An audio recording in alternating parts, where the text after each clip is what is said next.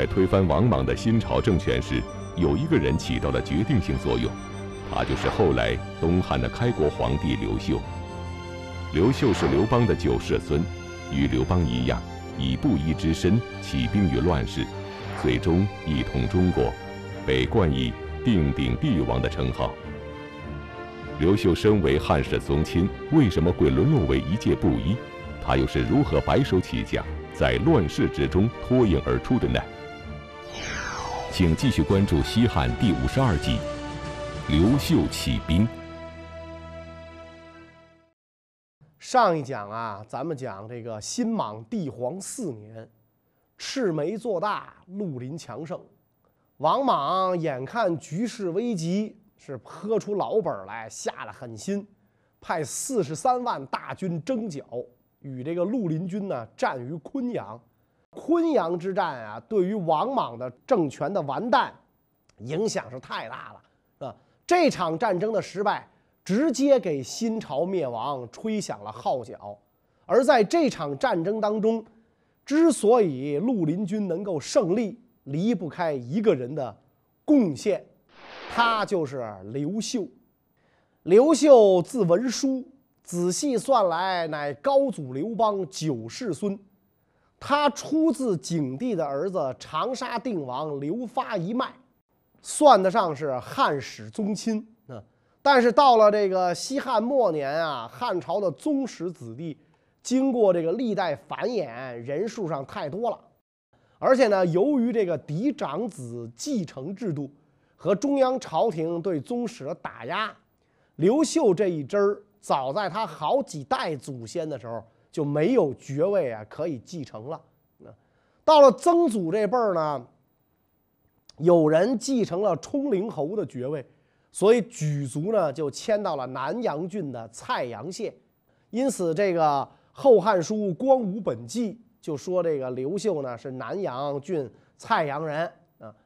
刘秀出生于汉哀帝建平元年，他的父亲呢，当时是这个济阳县令啊，就是这个呃焦书记焦裕禄焦书记的那个兰考县附近啊。刘秀呢就生在那儿。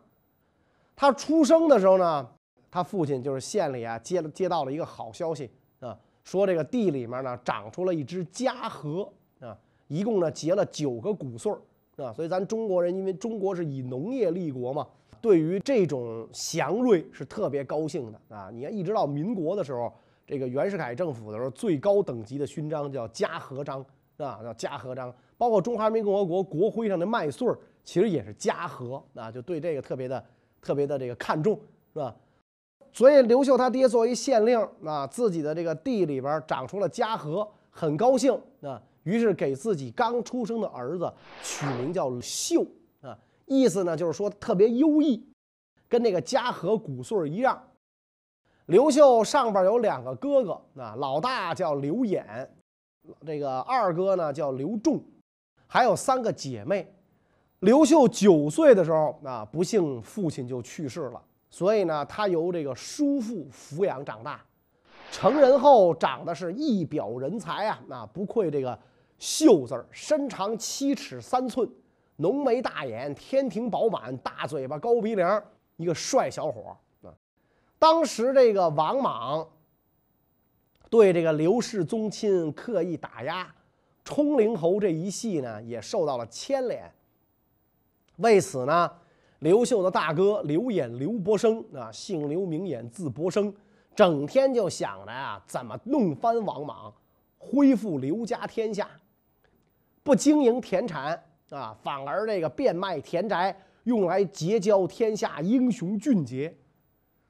但是他这个小弟弟刘秀，整天呢老实巴交的，那研究这个庄稼怎么种种庄稼，跟这个农夫似的，啊，所以因此这样呢，这个大哥呀，就老说弟弟。史书上说，常非孝光武事田业，比之高祖兄重。你怎么跟咱祖宗汉高祖那二哥似的，一天到晚就知道种地呀？与哥哥性格迥异的刘秀，起初只是个安于农事的布衣平民。然而，偶然经历的一些事，让刘秀有了自己的人生理想，从此便有了那句仕宦当作执金吾，娶妻当得阴丽华”的名言。那么刘秀究竟遇到了什么事呢？到了这个王莽天凤年间，刘秀呢来到长安求学，投入到国家的最高学府太学之中，跟着明儒啊学尚书。一方面呢是这个年纪比较大了啊，另一方面呢他又没有什么文化基础啊，所以学了几年，刘秀才大体上弄懂了书中的内容啊，多多少少啊。算半个知识分子，他在这个太学求学的同学，大多是达官贵气的后代。这些人跟这儿念书呢，就是镀个金啊，这个弄个敲门砖，以后好当官啊。但是当时王莽已经夺了汉家天下啊，刘秀作为刘氏后人，不太可能有当官的机会啊，不太可能这个出人头地了。所以学了几年就回家了。当时在去长安的路上，路过新野县的时候，刘秀碰上一个绝色美女，叫阴丽华。啊，刘秀小伙那个时候正是情窦初开呀，一看这样的美女，立马被她的美貌温柔所吸引。当时这心里就憧憬开了，啊，哎呀，我啥时候能娶上这么好的媳妇儿啊？到了长安之后，有一次在大街上游玩，碰见负责京城治安的执金吾巡查京师啊。执金吾就相当于现在的卫戍区司令啊，清朝的九门提督。一看那执金吾车间伞盖非常气派，比自己那个当县令的爹当年的气派强多了。于是刘秀脱口而出，就来了这么一句：“仕宦当作执金吾，娶妻当得阴丽华。”所以刘秀那个时候最高理想就是做个执金吾，娶个阴丽华。那时候人很直率，看见姑娘漂亮就想娶，啊，看见这个官有派头就想当这样的官。刘秀有一个姐姐叫刘元，是新野县一个邓晨的妻子。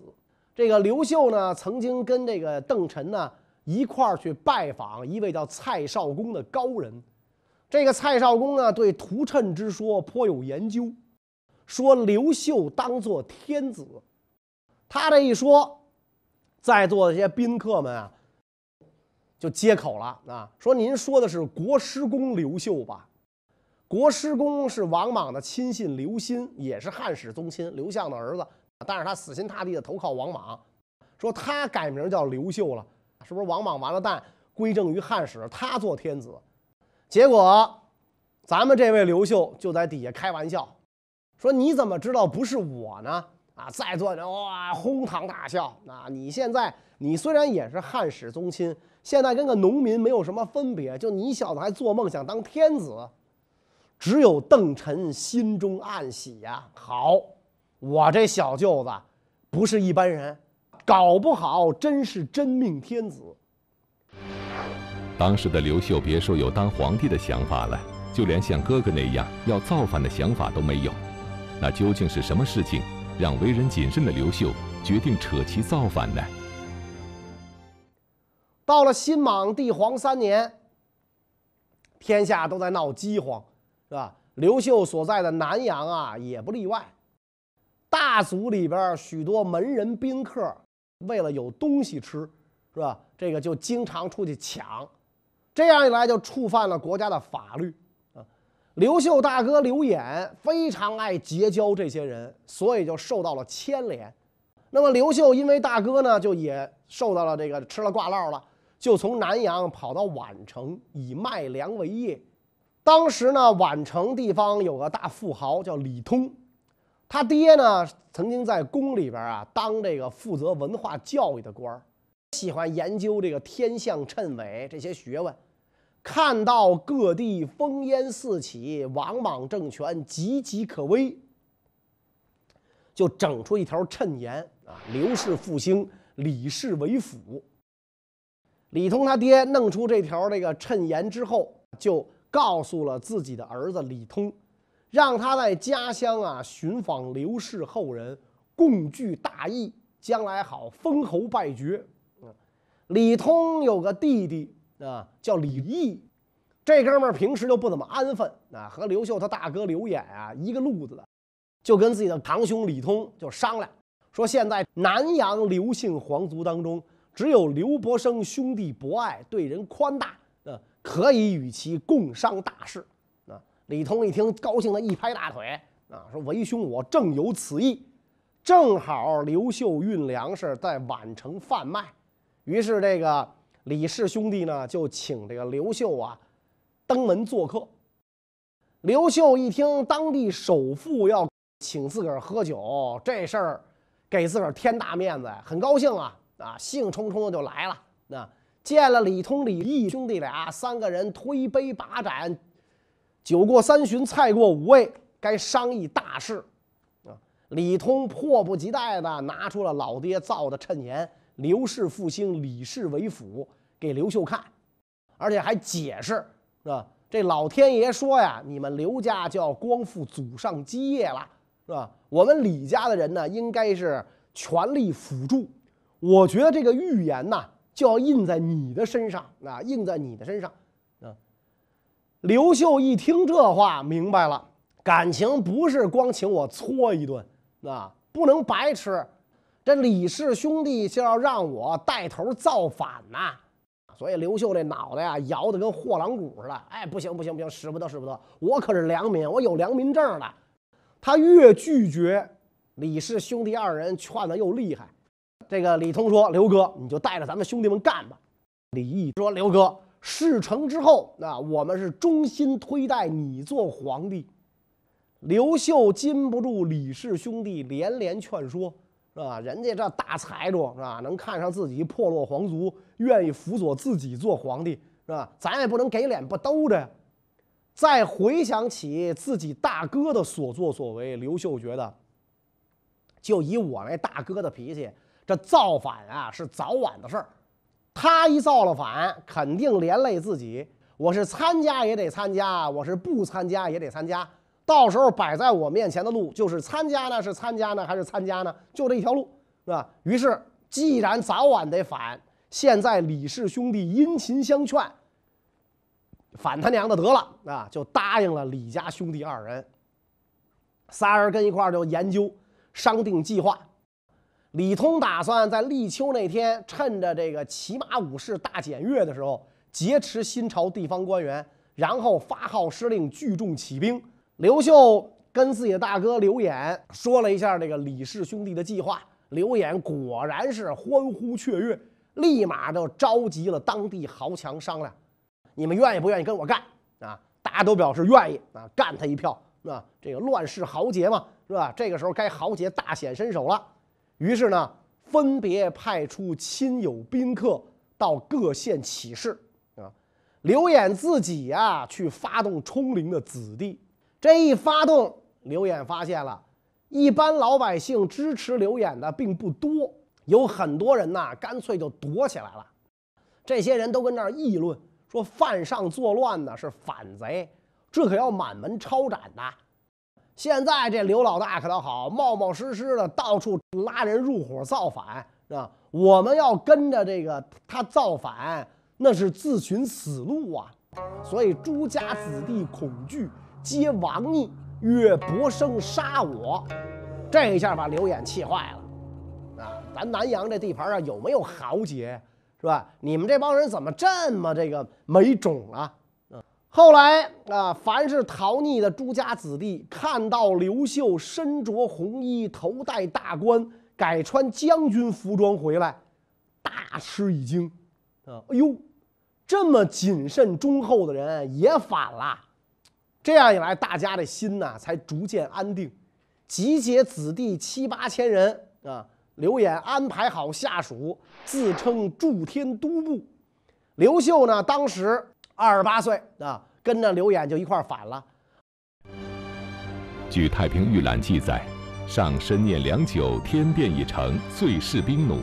可见刘秀是分析了天下形势，才决定起兵造反的。然而。与李氏兄弟一同造反的计划，由于泄密而未能实施。刘秀和哥哥就与新四军、平林军合兵了。手下的队伍则被称为冲灵军。但他们仍然兵少将寡，又缺少装备。那么起兵之初，刘秀的冲灵军经历了怎样的窘境和挫折呢？冲灵军合并之后，就打算去攻打长据。那个时候刚拉起杆子来嘛，装备很简陋，特别是军中缺战马。刘秀把仅有的几匹战马让自己的哥哥和几个将领骑着，他去弄了个大黄牛骑着，所以这样一来，刘秀就成了牛背上的开国皇帝。这在历史上都不多见。刘秀以为自个儿是太上老君呢，太上老君骑青牛啊，那他骑黄牛。后来经过战斗，杀掉了新野县尉，刘秀把他的马抢过来，自己才算是有了坐骑啊。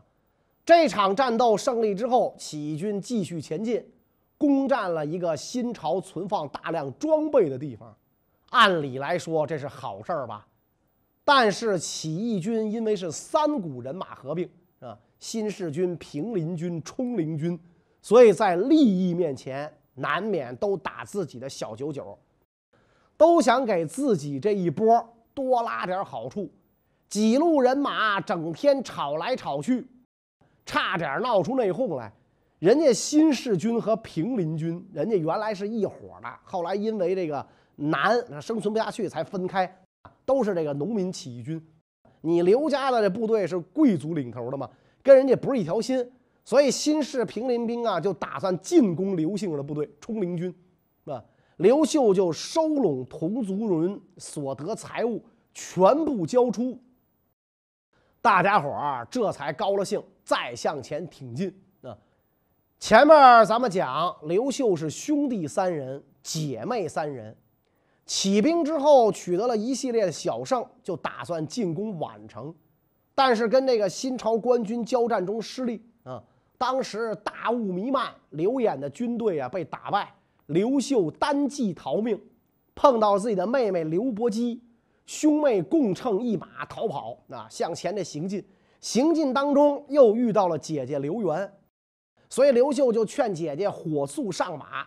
刘元就挥了挥手说：“你们跑吧，你已经俩人一匹马了，我再上去三个人，非得把这马累死不可啊！说你们都没法救我，不要大家伙死在一起。”这个时候追兵已到，刘秀只好带着妹妹打马跑去啊。而刘元跟他的三个女儿就都被官军诛杀，刘秀的二哥刘仲和刘姓宗族一同死亡的有数十人啊，就是他二哥也死了啊，二哥也死了啊。宛城这一战失利，让刘家兄弟认识到自己的力量不够强大啊，死了这么多的这个亲人，所以在这之后，他们又跟夏将军联合啊，取得了一系列的胜利。在这个跟夏将军合并之后，队伍壮大了啊，就产生了这个绿林军呢，就推举了一位新的天子啊，咱上一讲讲过的更始皇帝刘玄，这个人呢跟刘秀哥俩算是同族兄弟，关系也不是很远啊。在这个政权当中，刘演担任大司徒，刘秀呢担任太常偏将军。成了将军的刘秀率领汉军攻略了几座城池后，就迎来了那场令他声名远播的战争——昆阳之战。当时刘秀被王莽官军围困于昆阳，《后汉书》称，官军规模自秦汉出师之盛未尝有也。那么刘秀是如何在这种危机时刻大显身手的？当时昆阳的形势又到底怎样呢？新朝领兵的大将是王寻、王毅，人马有四十多万。这个新军里边还有一个巨人叫巨无霸，那能驱虎驯兽，赶着一般野兽啊在前面开路，那所以那情景啊非常雷人。啊，守卫昆阳的汉军将领看到王寻、王毅兵多势众，还有这个巨人野兽助阵，吓得纷纷往回跑。进入昆阳城之后。还是坐立不安啊！让家里的老婆孩子准备行李，想从这儿跑到其他地方去。这个时候是吧？刘秀站出来啊，对这个其他将领讲，说现在啊，城里边缺兵少粮，城外敌军呢又这么强大啊！如果咱们合力抵抗敌军，也许可以立功；如果大家把有限的力量再分散，那肯定得完蛋。听刘刘秀这么一讲，其他将领们就都发怒了，说：“刘将军，你怎么敢这么说？啊，你这不是明摆着要大家送死吗？”刘秀笑而起身，正在此时，是吧？侦察的骑兵跑回来报告啊，说敌人大军即将来到城北，军阵达到几百里，见头不见尾呀！啊，本来绿林军就是这个汉军诸将啊，一向是轻视刘秀，到了这个紧急时刻，才互相议论，说应该再把刘将军请来谋划一下这件事儿。啊，刘秀就又给这个将领们描述了一番成败的因素。将领们认为啊，刘秀说的对，啊，这时候城中只有八九千人啊，所以刘秀建议让这个更始政权的大将王凤、王常守卫昆阳啊，自己呢连夜跟自己的这个哥们儿啊，武威将军李毅率十三骑人马驶出昆阳城南门啊，到外面征募士兵来解昆阳之围。然后这十三骑人马就绝尘而去啊！这个王凤、王常这些将领站在城门楼子上，看着刘秀这十三骑出城，那大家心里啊都七上八下，扑腾扑腾的。这几个人能杀出莽军的重重包围吗？能搬来救兵吗？啊，弄不好就死半道上了，他们回得来吗？啊，当时开到昆阳城下的王莽军先头部队。就已将近十万了，那他不是说这四十三万人都到这儿几百里嘛，还在路上啊。刘秀等人呢，几乎就是没有可能冲出去啊，完全是仗着必死之心冲出了重围啊。王寻、王毅纵兵把这个昆阳城团团包围了，达几十重，列营上百，征鼓之声响彻几十里，还挖掘地道啊，用这个战车撞城。用弓弩向城内乱射，箭如雨下。城里的人呐，为了躲避这个流箭啊，这个这流失，喝水的时候都得背着门板啊，到外面井边打水。守城的王凤实在是扛不住了啊，就向这个官军乞求投降。但是新朝官军根本就不予理睬啊，打算这个。攻破昆阳城之后屠城。虽然刘秀突出了重围，但官军势众，昆阳城也眼见就要被攻破了，还会有人响应刘秀的招募去救昆阳吗？最终，这场对于覆灭新莽政权起到关键作用的战争，又是如何落下帷幕的呢？刘秀率十三骑出了城之后，到了郾城、定陵，调发各营军队。那但是这个将领们呢，贪惜此处的财物，想要分一部分兵士留守。刘秀就跟这帮将领讲了，啊，说围攻昆阳的官军几十万，带着的珍宝万倍于此地。如果我们打垮敌人，这些珍宝都是咱们的。那如果我们被敌人打败，那头都掉了，还要珍宝何用？将领们一听，这才同意各路军马去解救昆阳。刘秀和前去解围的各营部队一同出发，亲率步骑兵一千多人作为先头部队，在距离这个新朝大军四五里远的地方摆开了阵势。新军一看，城内的汉军来了援兵了，王寻、王毅就派了几千人呐来迎战。啊，虽然他们这儿有几十万大军，但他们认为啊，对付个千把来人。出动几十万大军，那是高射炮打蚊子，大材小用，划不来。那所以就派了个几千人，在交战当中，刘秀带兵猛冲过去，那他一个人就斩首几十。看到这种情况啊，这个汉军将领都非常激动高兴啊，说刘将军平时看到弱小的敌军都会胆怯，现在见到强敌反而英勇，这太奇怪了。这样小规模的战役，接着一连打了好几个，啊，都是这个汉军呢接连获胜。继续进兵。将领们胆气更壮，没有一个不是以一当百。那刘秀就组织了三千人的敢死队，准备从城西水岸边攻击王莽军的主将营垒。按说到了这个时候是应该决战的时候了，嗯，可是这个新军大将王毅、王询轻视汉军，只亲自率领一万多人巡行军阵，借令各营按兵不动。他们单独迎上前来同汉军交战，结果呢被士气如虹的汉军击败。那这个时候新军其他各营没有这个接到主将的命令。更不敢擅自加入阵中，就只能看着那在一边那袖手旁观，看着主将啊被人痛扁胖揍，王毅、王询所部就被汉军啊击溃了啊！所以这个这个这二王也忒二了啊！刘秀带兵继续冲杀啊，最后斩杀了王询。昆阳城中的汉军一看这种情况啊，击鼓呐喊，冲杀出来，里应外合。喊杀声是震天动地，王莽军就此大败，逃跑者是互相践踏，是吧？倒在地上的尸体啊，遍布一百多里。当时正好是这个狂风大作，电闪雷鸣，屋瓦呀都被风刮得乱飞，大雨就跟从天上倒灌下来似的。啊，这个河水暴涨。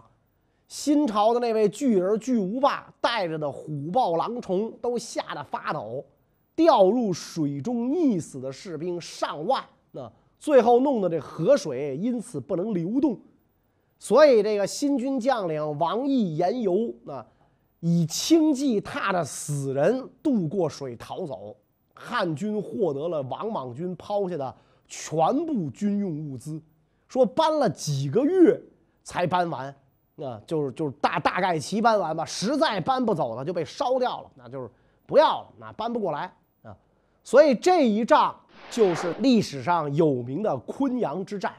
在这次战争当中，小伙子刘秀表现出了自己英武神勇的一面，让以前啊所有那些轻视他的人都刮目相看。那昆阳之战的结果，咱上一讲讲三府震动。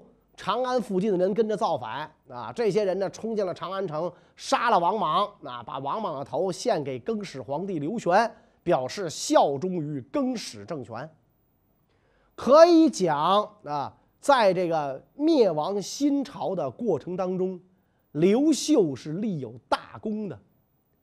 但是呢，昆阳之战后不久，噩耗传来啊。